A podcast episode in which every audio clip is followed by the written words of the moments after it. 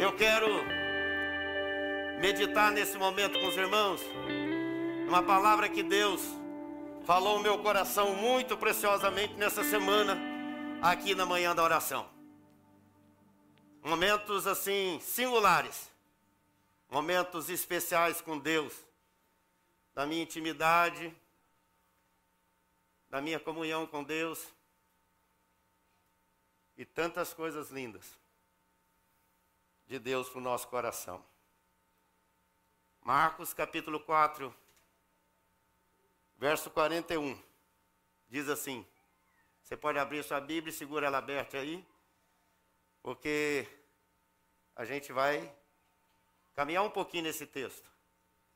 Mas esse texto diz assim para o nosso coração: E eles, os discípulos, né, possuídos de grande temor, diziam uns aos outros: Quem é este que até o vento e o mar lhe obedecem?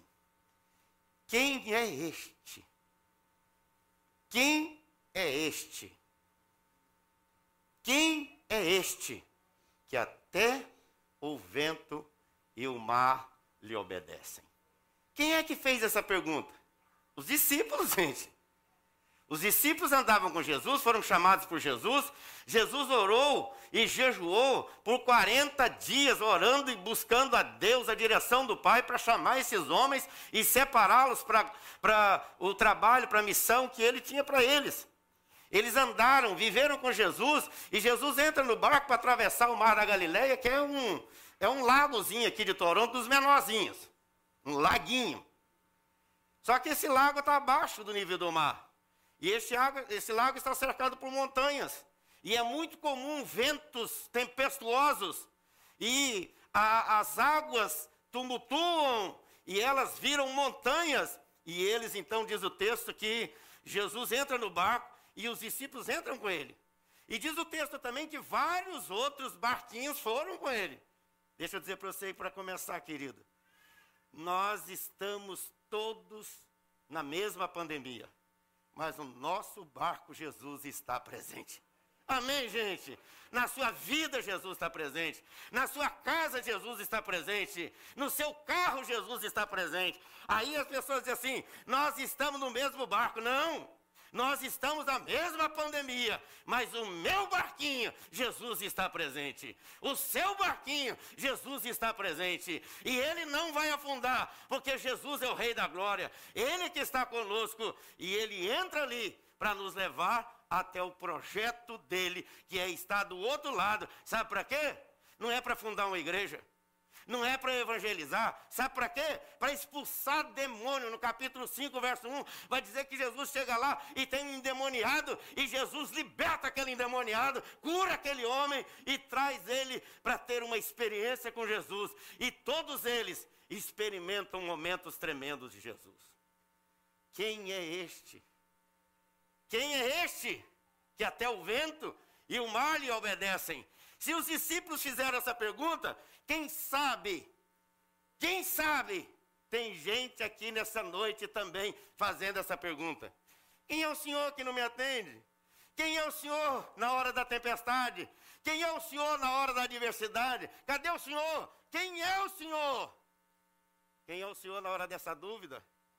Quem é o Senhor na hora que eu enfrento todas as coisas e eu me sinto sozinho? Quem é o Senhor? Onde é que o Senhor está? Jesus está aqui no nosso barco. Jesus está no nosso coração. Jesus está aqui dentro da igreja. Ele que disse.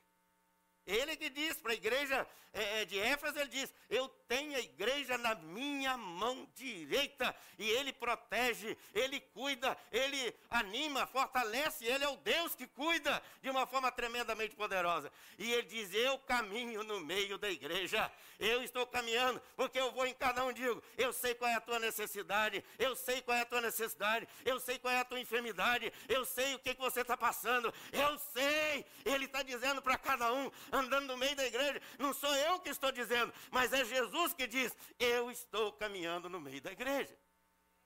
Mesmo assim, os discípulos, quem é este? Quem é este? Quem é este que até o vento e o mar lhe obedecem? Quem é este? Os discípulos perguntaram. E na hora que você às vezes tem uma adversidade na sua vida, quem sabe você está fazendo a mesma pergunta. Onde é que está o Senhor? Quem é o Senhor? Cadê o Senhor? Por que, que o Senhor não me atende? Jesus está dizendo, eu sou. O eu sou está aqui. O eu sou continuará conosco. O eu sou vem desde a eternidade. Jesus é o eterno eu sou. Quem é este que até o vento e o mar lhe obedecem? Quem é este? Essa pergunta vem de longe. No Velho Testamento, eles é, fizeram várias vezes perguntas. E aí, essas perguntas continuam também nos dias atuais. Quem é este? Jesus é um profeta? Jesus é um sacerdote? Jesus é um rei? Jesus era Elias? Jesus era Moisés? Quem é esse? Um filósofo? Quem é ele? Um ET? Quem é ele? Um glutão? Quem é ele? Um beberrão? Quem é ele? Um homem das cavernas? Quem é ele? Os discípulos disseram: é um fantasma. Quem é esse fantasma? Os discípulos, gente. Homens machos vendo fantasma. Quando na verdade era o Senhor Jesus. Às vezes nós estamos vendo fantasmas diante dos problemas, das pandemias, dos Covid da vida. Covid é covarde. Jesus é a vida. Ele veio para roubar, matar e destruir. Jesus veio para salvar, libertar, curar e nos dar a vida eterna na presença dele. Quem é este? Quem é este? Essa pergunta continua sendo feita todos os dias. Ele é um astronauta? Ele é um homem das cavernas? Ele é um superman? Ele é um superstar? Ele é um curandeiro? Quem é ele? A Bíblia diz: ele é aquele que liberta os demônios. Ele é aquele que cura as enfermidades. Ele é aquele que anda no meio da igreja. Ele é aquele que anda por toda parte fazendo bem. Ele é aquele que conhece a vida das pessoas. Natanael, ele conversou com Natanael e disse: Natanael, eu te vi debaixo da figueira. A questão, queridos, não era que Jesus tinha visto Natanael debaixo da figueira. A questão é que Jesus sabia o que, que estava acontecendo debaixo da figueira. O que, que está acontecendo debaixo da sua figueira? Na sua mente, no seu coração, no seu trabalho, na sua casa. O que, que está acontecendo lá? Jesus não simplesmente não está dizendo, eu, eu, eu vi você debaixo da figueira, eu sei que você está aí, mas eu sei muito mais do que isso. Eu tenho uma sonda e estou sabendo o que, que passa dentro do coração de cada um. Quem é esse? É aquele que para a mulher adúltera, ele diz cinco maridos já tiveste. E o que tens não é teu. E você já está pensando no sétimo. Quem é este? Este é Jesus aquele que chegou e disse no túmulo de Lázaro: Eu sou a ressurreição e a vida. E, Jesus, e Lázaro se levantou e Lázaro ressuscitou. Por quê? Porque Jesus diz: Eu sou a ressurreição e a vida. Quem é esse que sabe onde é que os peixes estão? Ele diz: Vocês pescaram a noite toda lançando as redes do lado esquerdo, lancem agora do lado direito. E os peixes estavam tudo lá. Antes os peixes corriam da rede, agora os peixes correm para a rede. Sabe, querido? Às vezes vocês ficam pensando, né? Por quê? Cadê as conversões? Deixa eu dizer para você. Tem muitos peixes correndo das redes aí. Mas a hora que Jesus deu uma ordem, esses peixes vão pular tudo dentro das redes. As redes sociais estão invadindo o mundo todo, o tempo todo. 24 horas por dia, louvado seja Deus. Por isso que Jesus diz: lançai as redes. Jesus não está falando só de rede, de, de, de, pegar peixe, aquela rede lá de, de barbante, não. Jesus está falando das redes sociais de hoje. Amém ou não amém, gente? Está falando disso. O que, que nós temos que fazer? Invadir as redes sociais e levar a palavra, o poder, a presença, a manifestação do amor de Deus. E não deixar que o mundo use essa coisa boa para destruir aquilo que Deus tem construído. Quem é este? Este é Jesus. É aquele que sabe onde é que está a moeda na boca de qual peixe para pagar o tributo. Quem é este? Quem é este? Ele sabe que você está sonolento, sonolento, sonolento agora. Quem é esse que sabe que você está completamente distante Nesse momento nós temos que estar ligados ao trono da graça do Senhor. Não é profecia nem profetada, mas é palavra viva de Deus. Quem é este? Este é Jesus, o nosso Senhor, o nosso Salvador, aquele que está aqui e nos chama pelo nome e sabe e identifica cada pessoa aqui e sabe cada uma das nossas necessidades. E sabe cada um de nós como é que está o nosso coração, como é que está o nosso bolso, como é que está a nossa fidelidade, como é que está o nosso compromisso com as coisas de Deus. Jesus falando para a igreja de Éfeso, ele disse: vocês têm feito muita coisa certa, está tudo bonitinho, está tudo certinho, mas vocês abandonaram o primeiro amor. Volta, arrepende e pratica as primeiras obras. Tudo nós precisamos fazer com amor. Evangelizar com amor, cantar com amor, tocar esses instrumentos com amor, pregar com amor, visitar com amor. O que, que adianta você sair fazer uma visita simplesmente porque eu dei uma escala para você e você foi lá fazer a visita? É bênção. Você, você obedeceu, vai com Deus, Deus vai te abençoar sim. Mas se você for cheio de amor e cheio de alegria, vai produzir um efeito muito maior. Amém, gente? Ontem foi aniversário da Sofinha aquela menina que a gente tem orado por ela. E eu botei no coração, eu vou lá na casa deles. Eles moram 48 quilômetros aqui da igreja, lá em Aurora.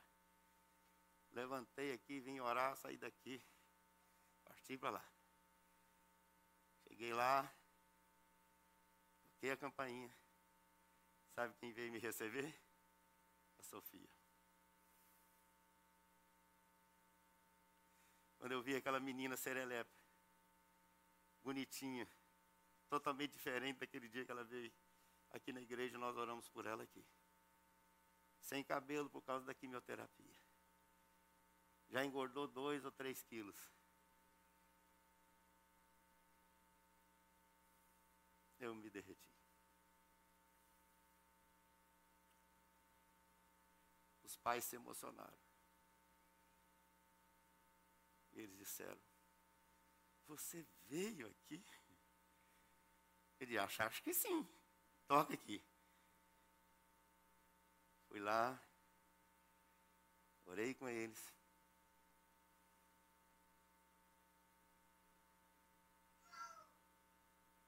E tanta coisa boa.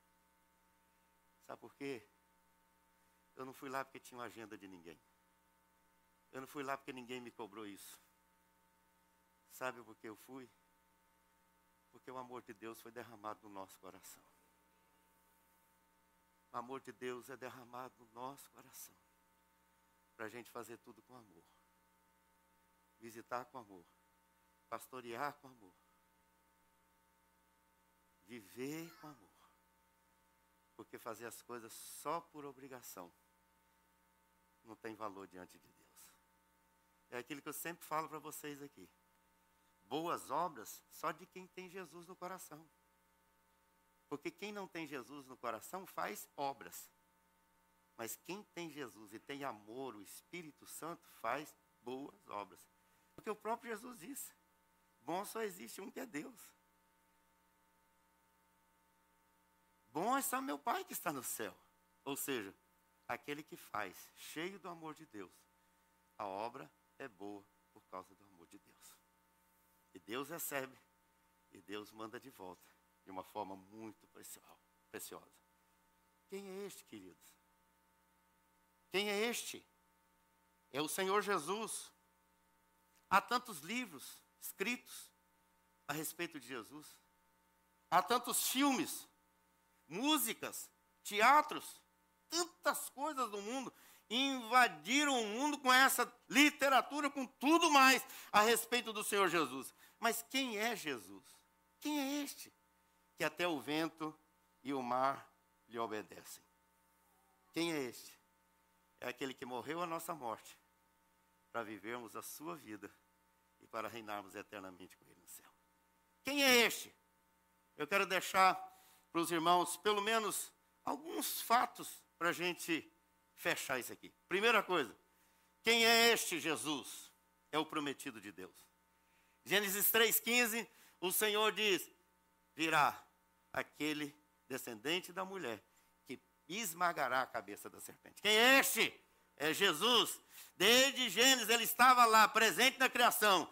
Por isso, quando eu, Deus, quando a palavra de Deus diz, façamos o homem Pai, Filho e Espírito Santo, a trindade presente lá. No batismo de Jesus, Jesus olhou para o céu e viu a glória de Deus, o Espírito Santo presente, e ele ali sendo batizado, a trindade presente ali, para a glória, a honra e louvor do Senhor. Quem é este?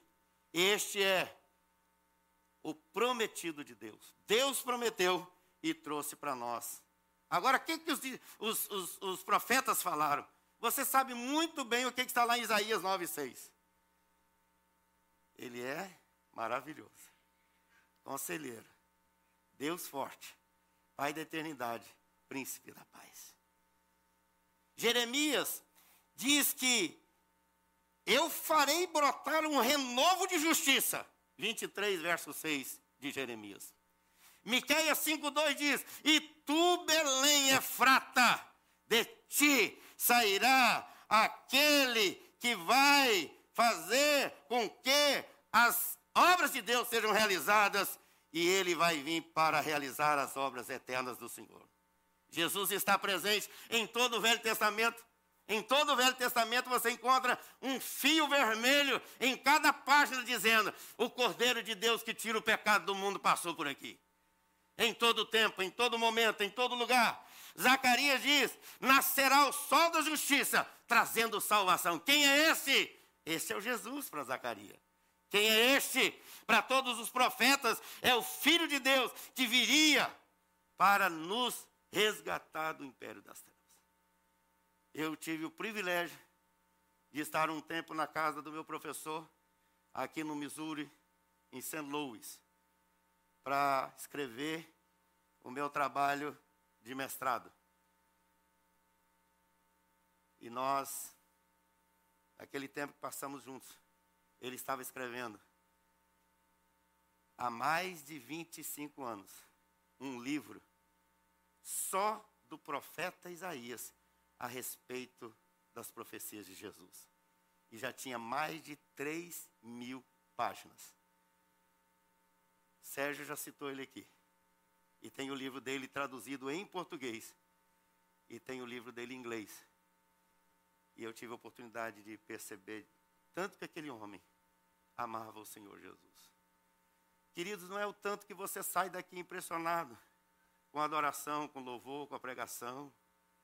Né? Vem o pregador e diz, ai, que pregador. Queridos, o mais importante é você sair daqui chorando e dizendo, Jesus é o meu Senhor e o meu Salvador. O que importa é que Jesus seja pregado. E que cada um entenda, receba e viva essa maravilhosa graça do Senhor Jesus. Quem é Ele? Quem é Jesus? É o prometido de Deus. Quem é Jesus? João diz que Ele é o Cordeiro de Deus que tira o pecado do mundo. João 1, 29. Quem é Ele? Quem é Jesus? É o que acalma a tempestade e é o que é o Cordeiro de Deus que tira o pecado do mundo. Ou seja, só Ele é o Cordeiro de Deus que tira o pecado do mundo. Olha aqui uma pergunta que uma criança me fez. Por que, que Jesus não casou? Menino. Menino tem hora que faz umas perguntas complicadas, né? E eu falei simplesmente para a criança assim, eu falei, olha, lá no Velho Testamento, o cordeiro que era separado para o sacrifício, ele era criado, separado, tratado, cuidado, e ele tinha que ser absolutamente separado para o sacrifício que era o sacrifício dos animais. Era aquele sacrifício que era do Velho Testamento. Todo aquele sacrifício estava apontando para o Cordeiro de Deus, perfeito, que veio separado, que veio único Cordeiro para tirar o pecado do mundo. Por isso, ele é perfeitamente Deus e perfeitamente homem. E aí ele morreu por nós na cruz do Calvário. E nos perdoou de todo o nosso pecado. Quem é esse? É o prometido de Deus. Quem é esse? É o Cordeiro de Deus que tira o pecado do mundo. Mas quem é esse? É o único Salvador. Ele é o único Salvador. Ele é aquele que acalma a tempestade, ele é aquele que bota as ondas, a, a, o mar para virar uma piscinona. Vira uma piscina aí agora, mar. E o mar virou piscina para Jesus, na hora. O sol para? Não para não, mas para Jesus ele para. E a gente está aprendendo isso aqui muito bem na quarta-feira. Viu, Sérgio? Né? A gente está aprendendo essas coisas aqui na quarta-feira. A lei pode ser mudada? Não pode. Mas Deus está acima da lei. É Deus que estabeleceu a lei. É Deus que estabeleceu a natureza. E é Deus que fez todas as coisas. E Ele pode mover céus e terra para abençoar a sua igreja e para fazê-la uma igreja vitoriosa e feliz com Jesus. Quem é este? Ele é o único Salvador. É aquele que, através da sua vida, do seu sacrifício, nos religa à presença do Senhor. Nos traz de volta para a presença do Senhor. É só Ele que é verdadeiramente o Salvador e mais ninguém. É Ele que perdoa os pecados, é Ele que nos leva para a presença do Pai, e é preciso haver arrependimento, mudança de vida, e é preciso dizer: Eu abro meu coração e me entrego ao Senhor. Quem é Ele? É o prometido de Deus, é o Cordeiro de Deus que tira o pecado do mundo. Quem é Ele? É o único Salvador, mas quem é Ele? É aquele que voltará para buscar as suas ovelhas para reinarem com Ele eternamente nos céus. Sabe, queridos, e eu fico pensando quantas discussões sem sentido, quantas discussões, e eu não vejo nenhum erro nisso. Você tem seu pensamento, eu tenho meu pensamento, eu tenho minha posição, você tem sua posição, mas sabe o que, é que Jesus diz? Lá em capítulo 1, quando Lucas registra Atos, na descida do Espírito Santo, Sabe o que, que aconteceu? Eles estavam todos ali quando Jesus ia subir, e Jesus olhando, e eles olhando para as alturas, varões galileus, Jesus disse: Por que estáis olhando para as alturas? Por quê? Aí Jesus disse: Esse mesmo Jesus que subiu, voltará a segunda vez para buscar a sua igreja. Ele não estava preocupado com o milênio, ele não estava preocupado com tribulação, nem pré-tribulação, nem pós-tribulação. Ele não estava preocupado com nada disso. Ele só estava dizendo: Eu voltarei para buscar a minha igreja. E para vocês eu tenho uma missão: a missão de anunciar que Jesus Cristo é Senhor para a glória de Deus Pai. Sabe por que todas as pessoas que disseram que dia que Jesus voltaria, eles falharam? Porque não está escrito, não é o mais importante para Jesus, que se fosse ele tinha dito para nós. Aí ele diz: fiquem atentos, fiquem espertos, porque eu voltarei para reunir as minhas ovelhas, para reinar comigo eternamente nos céus. Quem é este? É este que voltará para buscar a sua igreja. Paulo, escrevendo a sua carta aos Tessalonicenses, no capítulo 4, ele vai dizer assim: Eu não quero que vocês sejam ignorantes com respeito aos que dormem esse mesmo Jesus voltará, reunirá as suas ovelhas. Aqueles que estiverem vivos, aqueles que estiverem mortos, ressuscitarão primeiro. E nós, os que estiverem, estivermos vivos, seremos transformados e encontraremos com o Senhor para sempre, para reinar com Ele na eternidade. Pedro, na sua segunda carta, capítulo 3, ele vai dizer exatamente mais ou menos isso. Ele vai dizer, gente, vocês estão preocupados com tempos e épocas? Mil anos é como um dia para Deus, e um dia é como mil anos. Para Deus não tem tempo, mas para Deus tem decisão. Sabe quem é este? É aquele que voltará. Deixa eu perguntar para você, querido. Você tem feito essa oração? Maranata, vem, Senhor Jesus. Vem, Senhor Jesus. E Pedro, escrevendo essa carta, segunda carta, no capítulo 3, ele vai dizer assim: apresse a vinda do Senhor que, que é isso? Seja um evangelista, um pregador, testemunhe, porque assim nós estaremos pregando, anunciando e apressando a vinda do Senhor. Sabe para quê? Não é para arranjar confusão aqui neste mundo. Sabe para quê? E ele conclui esse capítulo dizendo assim: para que nós prestemos a Ele a glória, a honra e o louvor. Quem é este? Quem é este que até o vento e o mar lhe obedece. Quem é este que até o vento e o mar lhe obedecem? A volta de Jesus é iminente, é certa. todo olho verá. E o que nós temos que fazer é estarmos preparados agora. Se Jesus, se Jesus voltasse agora, você vai ficar? Ou vai com ele? Como está a sua vida com Deus? Sabe, queridos, eu quero concluir dizendo que, para mim, a melhor resposta para essa pergunta quem deu foi a mãe de Jesus. Lucas 1, 47. Ela diz assim: A esperança renasce e a tristeza já morreu. A morte morreu, Jesus venceu, a igreja está na presença do Senhor e triunfará com Ele eternamente nos céus. Quem é ovelha de Jesus e sabe que Ele vai voltar e tem orado para Jesus voltar e quando Ele voltar vai reinar com Ele eternamente no céu, fica em pé. É pela graça do Senhor, não é pelo que eu faço, nem pelo que você faz, mas é o Senhor que vem e nos abraça, que vai ao encontro, traz e volta, abraça e diz: Eu sou o teu Deus, eu sou o teu Salvador, eu sou aquele que tira a sua, que tira a sua tristeza e dá a sua alegria. Foi a mãe de Jesus que disse: Ele trouxe alegria, porque tirou a tristeza. Ele trouxe a salvação e tirou a perdição. Ele trouxe a justiça de Deus para nos livrar da condenação no inferno. Ele trouxe para nós a vida e vida em abundância. Quem é este? Que até o vento e o mar lhe obedecem. E eles atravessaram o mar, porque Jesus estava no barco da fé. E veja como é esta vida melhor